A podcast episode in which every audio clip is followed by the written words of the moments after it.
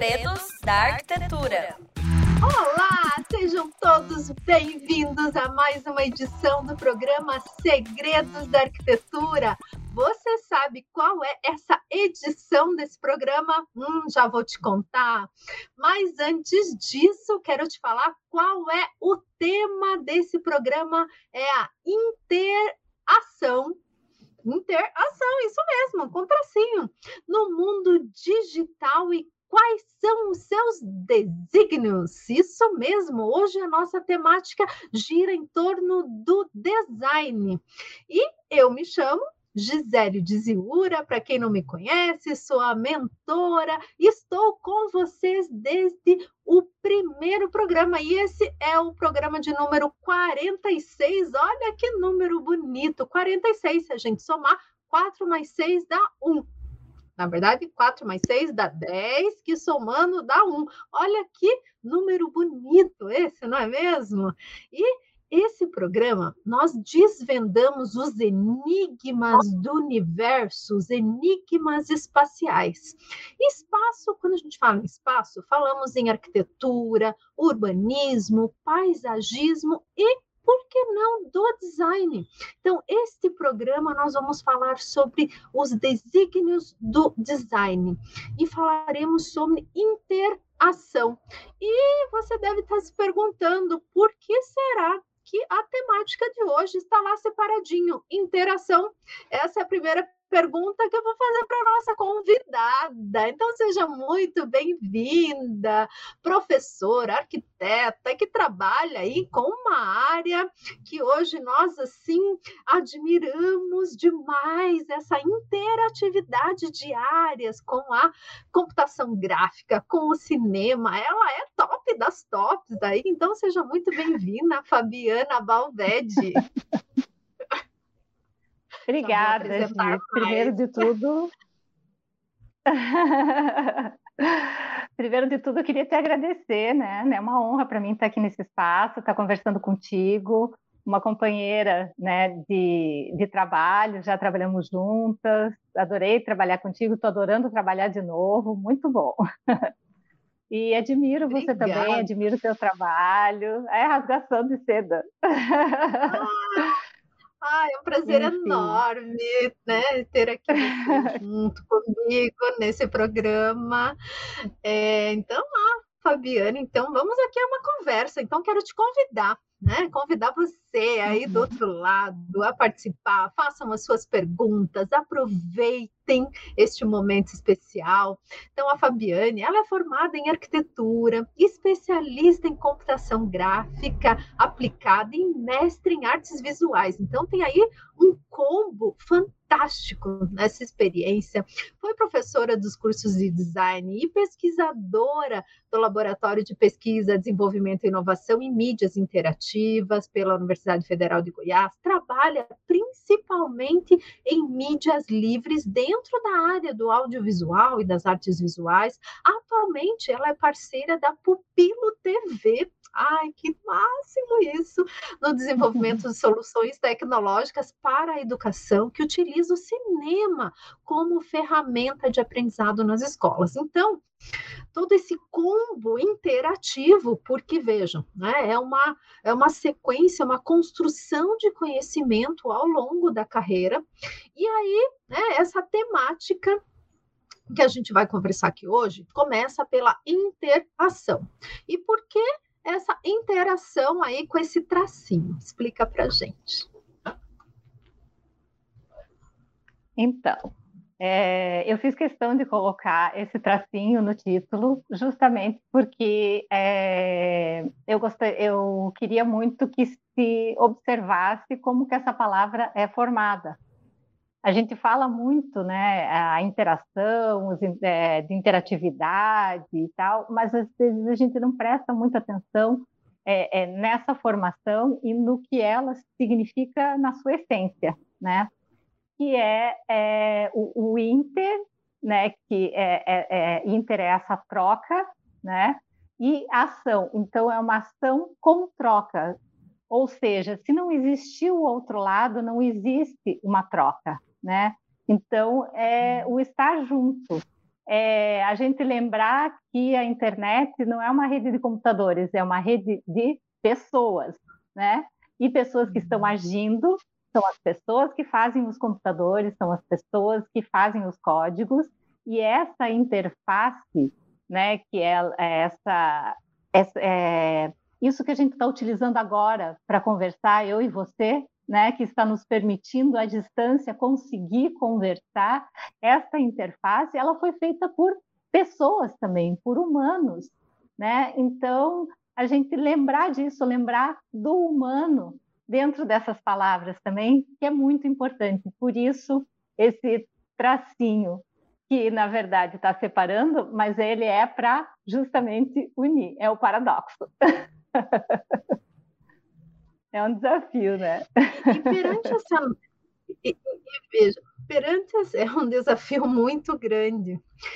E, e perante essa nossa realidade cada vez mais robotizada, como você uhum. acredita que nós podemos deixar todo, todo, toda essa interação esses canais, essas plataformas mais humanizadas? Olha, eu acho que principalmente nós prestando atenção em como nós estamos interagindo, né? E, e, prestando atenção nas experiências dos usuários, prestando atenção principalmente é, nessas devolutivas que eles nos dão, e é por isso né, que a gente é, é, já, já avança né, para os designs de experiência e avança ainda mais para o design de cultura, né, porque a gente tem culturas diferentes no mundo. Então, é, existem pesquisas hoje que vão para além da experiência do usuário e vão para a cultura do usuário também, que, por exemplo, na China, eles não têm é, o costume da mesa de trabalho, como nós temos aqui no Ocidente, por exemplo. O Oriente, ele é mais voltado para outros tipos de metáfora das que nós utilizamos nas nossas interfaces, né? Então, é, tem vários pesquisadores que pesquisam a questão cultural e colocam, por exemplo, naquilo que a gente chama de área de trabalho, um jardim, um jardim oriental, né? Coloca é, as metáforas são são plantas. É muito interessante isso. Hum. E, e, essa então, questão é, do design. É por aí, né? E daí robótica. Oi? Uhum. Não, não, pode continuar. É que tá dando um delay aqui, pode continuar. ah, tá. Sem problema. Então, assim, na robótica, pois é, você me perguntou da robótica. A robótica ela é um desafio, né? Tanto que existe até, ah, acho que é uns cinco anos atrás, eu vi a primeira é, palestra sobre direito dos robôs. falando sobre o direito dos robôs, é, falando sobre as leis que, pois é, as leis que deveriam reger isso por conta das inteligências artificiais, né, e por conta de, das autonomias que as inteligências artificiais acabam tendo, né? Então, existe, e assim, não era algo que dizia assim, tem que ter um direito do robô, era questionando, será que os robôs têm direitos? E aí eu fico pensando, né, nessas inteligências artificiais, aonde que a gente vai chegar realmente é, com tudo isso? Porque na verdade, se você responsabiliza uma máquina, é como se você tirasse a responsabilidade do ser humano que está é, programando aquela máquina e que fez aquela inteligência artificial é, ter um algoritmo que aprende né, ao longo do tempo. Então, são várias questões éticas aí envolvidas que vão para além da questão do design, vão para a questão do direito, vão para a questão é, da, é, não só do direito civil, mas também do direito penal, assim, por exemplo, os carros, né? Que eventualmente aconteça um acidente de carro com um carro que é, é autopilotado, né? Todas essas questões. Então, a gente tem muito desafio aí pela frente. E o principal é a gente compreender que a vida deve estar acima de tudo, né? A preservação da vida deve estar acima de tudo e, e o, o, o, direito de todos os seres humanos de usufruir daquilo também deve ser é observado em todas as etapas, todos os seres humanos, né? É, é, e, e, nisso a gente tem um desafio, porque a distribuição de internet, por exemplo, no nosso mundo, no planeta, né, é muito desigual. Então a gente tem muito desafio nessa seara pela frente também. E, e já pegando esse gancho que você falou da desigualdade, ainda temos no mundo muitas pessoas sem internet. Né? E aí a gente tem, por um lado, né, muitas pessoas sem internet, e do outro lado, a gente está falando é, nessa interação né, com a robótica, IoT, inteligência artificial, metaverso, enfim, né? Como que você enxerga essa, essa disparidade de uma população sem internet e da outra, né, com esse avanço tecnológico? Olha, eu enxergo é, como algo que nós precisaremos no futuro próximo compreender como podemos é, trabalhar melhor com a questão, primeiro, energética, da energia, né, porque os computadores, é, as, os aparatos tecnológicos que nós estamos acostumados a interagir atualmente, eles não funcionam sem energia, né? Então, na questão da energia, nós vamos precisar prestar atenção nisso e em relação à própria energia, nisso a gente pode pensar que a conectividade ela pode se dar também por outros meios de interação que não somente a internet, como por exemplo a TV digital, né? A TV digital, eu penso que é um veículo formidável e que infelizmente ele está subutilizado porque ele pode fornecer muita coisa, muitos serviços para cidades pequenas por conta das ondas, né? Que podem atravessar melhor é, barreiras do que, as, do que a própria internet na maneira como ela está constituída atualmente. A rádio digital também é muito interessante e as interfaces para essas, para essas tecnologias que utilizam o espectro elas eu acredito que serão o futuro, porque elas são muito mais robustas, né? Elas, elas não caem com tanta facilidade quanto, por exemplo, um cabo de rede que aconteceu recentemente, inclusive comigo, né, que um caminhão passou na rua e a, a, arrebentou o cabo de rede, né? era muito alto, alguma coisa aconteceu, enfim, eu fiquei a tarde inteira sem internet, porque tiveram que vir consertar o cabo, né?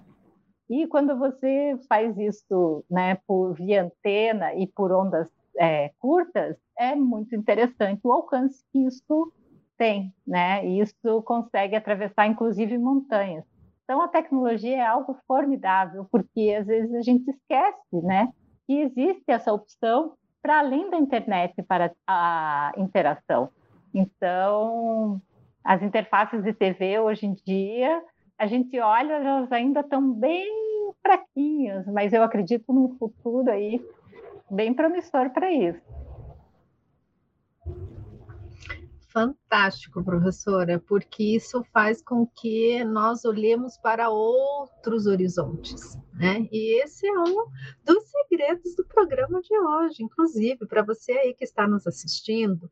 Então, olha, anota isso aí, hein?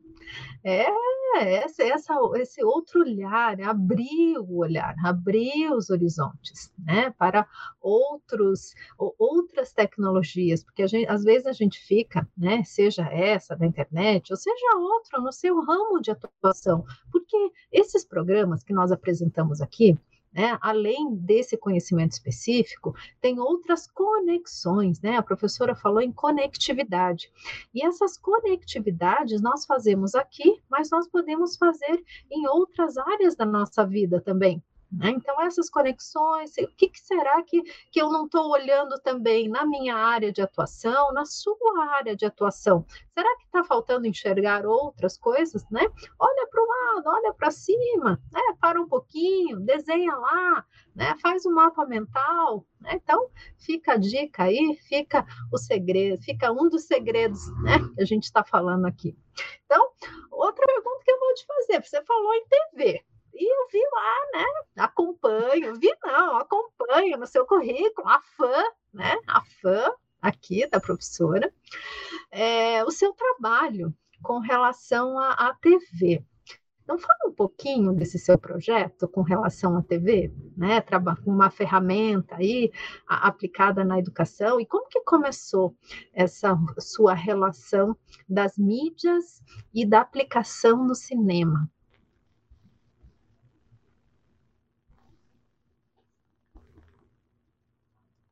Então, eu dei aula durante algum tempo. Opa, acho que deu um delay aí. Ok. Então, eu dei aula na FAP é, como professora convidada de computação gráfica, e lá eu tive um aluno, o Rudolfo Alfinger, né, é, que ele trabalhava com festivais na época de cinema, ele fazia o curso de cinema da FAP, e ele é da mesma cidade que os meus pais moram, é, Joaçaba, onde eu fui criada. E nós dois voltamos para lá nas mesmas condições e ele estava fazendo um festival, uma mostra de cinema e trabalhando com audiovisual lá e, e como ele sabia da minha é, do meu envolvimento, né, com tecnologia, ele falou dessa dessa é, possibilidade de trabalharmos juntos, né, é, nessa ideia da Pupilo TV, que é como se fosse um Netflix para as escolas né? É um, um cardápio né, de, de filmes, principalmente curtas-metragens, né? Porque é o que você consegue assistir na, no, num período da aula e colocar a experiência do audiovisual de maneira interativa, né? Não colocar o audiovisual para sala de aula como se fosse algo assim para é, como comumente se fala pejorativamente, matar o tempo de aula. Absolutamente não, muito pelo contrário. Nós é, oferecemos isso como uma experiência de se adquirir, através do audiovisual, um outro tipo de olhar sobre o assunto que está sendo tratado naquela aula. Então, um professor de física pega um audiovisual e mostre alguma coisa relativa aquele assunto que ele está falando e isso engaja muito mais o aluno, né? E você pode colocar nisso discussões e propor um rol né, de é, atividades em conjunto com outros professores e, inclusive, compartilhar planos de aula e compartilhar experiências.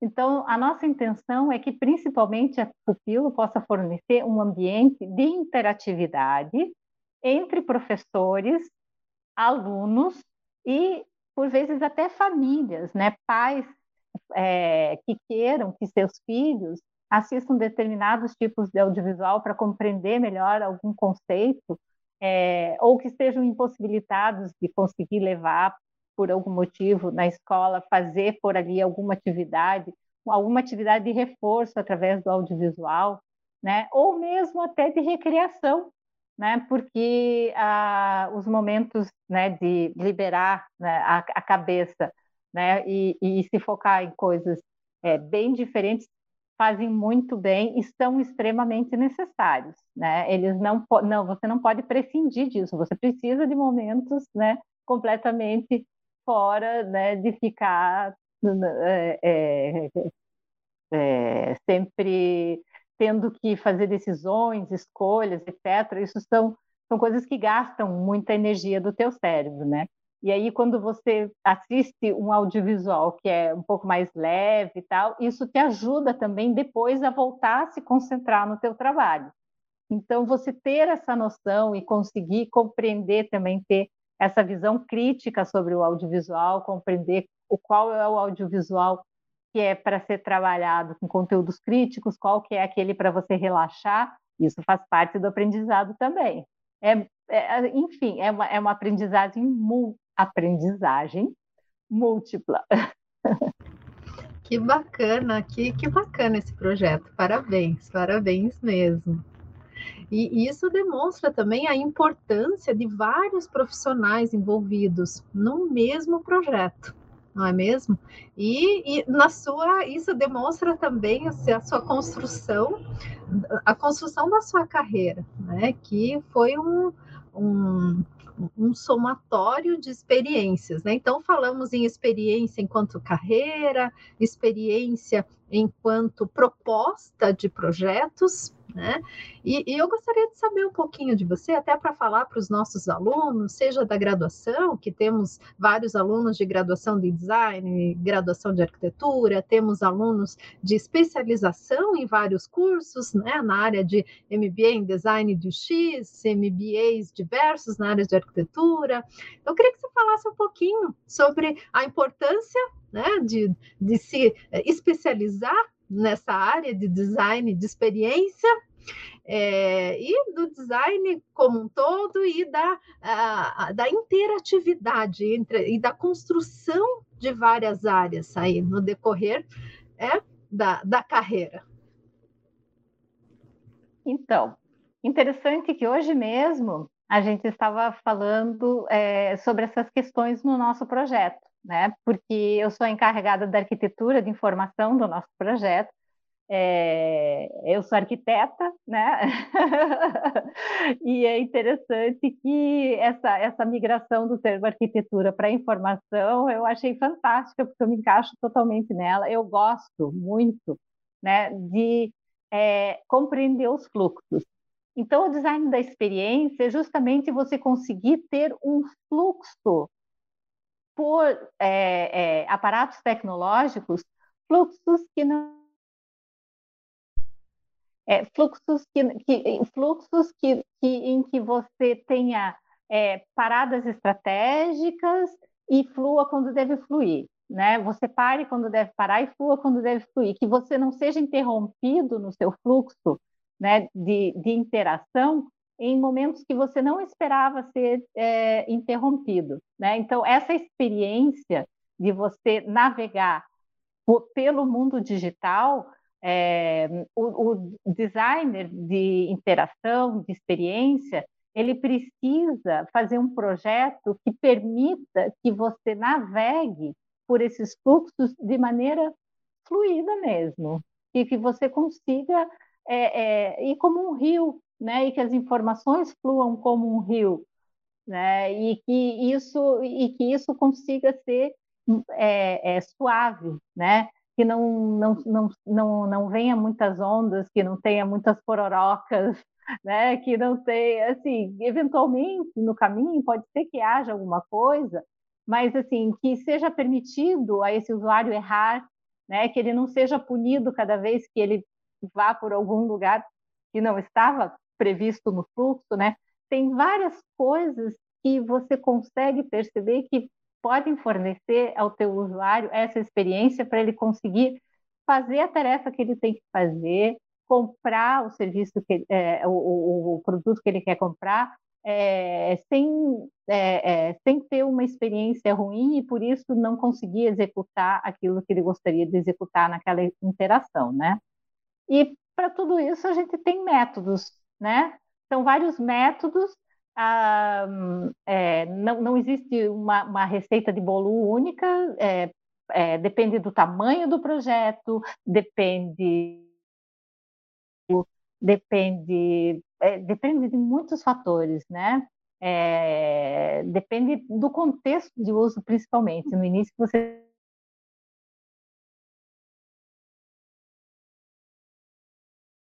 fazendo esse fluxo.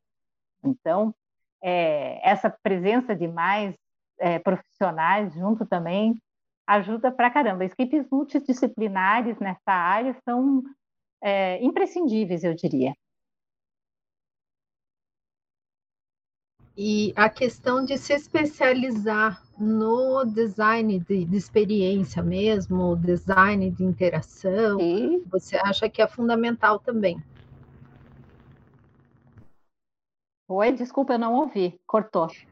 A questão de se especializar na área do design de experiência, do design de interação, impacta positivamente? É significativo é... num processo, num projeto?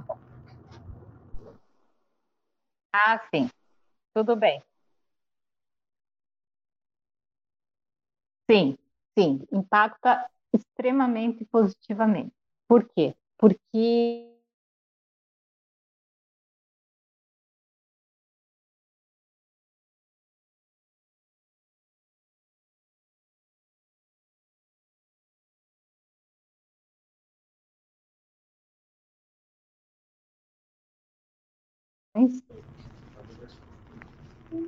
Oi, caiu? Oi, tá voltando. Aí, voltou. Voltou, eu não sei aonde que eu parei. Não, impacta, impacta positivamente porque. Por quê? Porque é, se você não, não se especializa, você não consegue dedicar o tempo é, na especialização, você reserva, você prioriza aquilo, né? Você reserva aquele tempo para fazer aquela observação e aquele estudo sobre aquele assunto em específico no qual você quer aplicar o, uh, o seu conhecimento, né? Então, quando você não se especializa, é, você corre o risco de não é, fazer as tarefas a contento, de, de é, demorar muito mais tempo também para realizar os trabalhos, porque quando, é, é, a especialização ela permite que você faça também as tarefas que você tem para fazer, os trabalhos que você for pegar depois da especialização, você com certeza vai fazer eles muito mais rápido. É, é, não é um tempo que você. É, é, é um investimento que te dá um retorno em tempo depois porque você aprende a ser mais ágil quando você se, se especializa, porque daí você foca naquilo, né? É como os, os, os, corredores, né? Eu diria assim, que você treina, treina, treina para correr mais rápido, e aí você consegue correr mais rápido porque você está focando naquilo.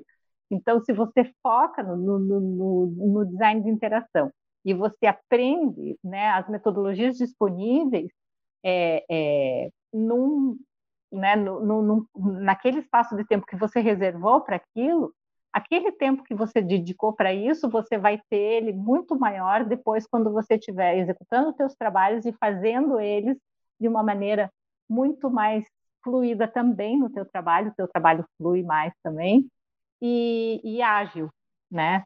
Muito mais ágil. Eu acho que a especialização ela te ajuda principalmente nisso. É verdade. E mesmo dentro da especialização, tem vários, ah, vários caminhos. Tem o caminho, o processo, as, as ferramentas, tem a gamificação, tem é, o, web design, tem. Então, mesmo da, dentro da especialização, ali tem vários caminhos para aprender, não é mesmo? E eu vou fazer uma última, vou fazer uma última pergunta para a gente para a gente finalizar, porque estamos, faltamos, aí falta, faltam dois minutos para a gente finalizar. E o que, que você imagina dentro desse universo da, do design de interação?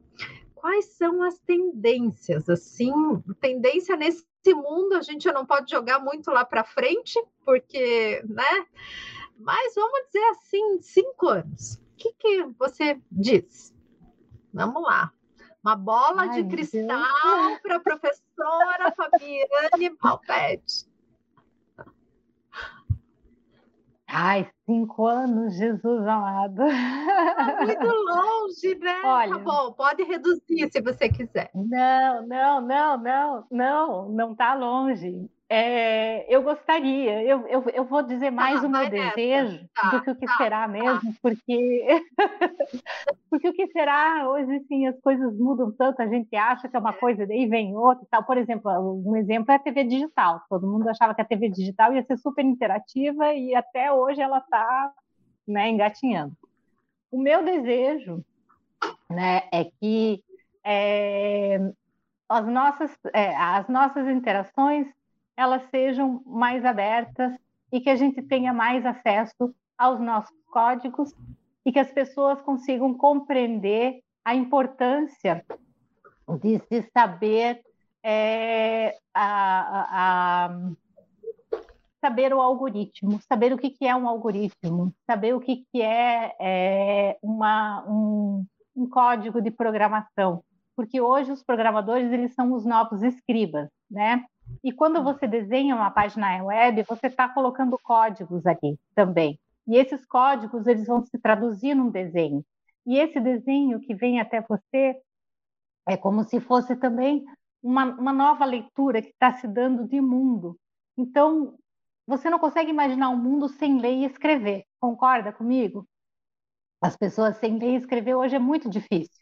Então, no futuro, o que eu imagino é que todos consigam também programar, porque para mim a ideia é que ou você programa ou você será programado. então, para mim, o meu desejo é isso. Nossa, essa foi forte. Depois dessa, professora, é. terminamos esse segredo fortíssimo, né, de hoje. Depois dessa, terminamos e fica esse super segredo para todos nós, né? É, se não aprendermos a programar, seremos programados. Então, bora, né?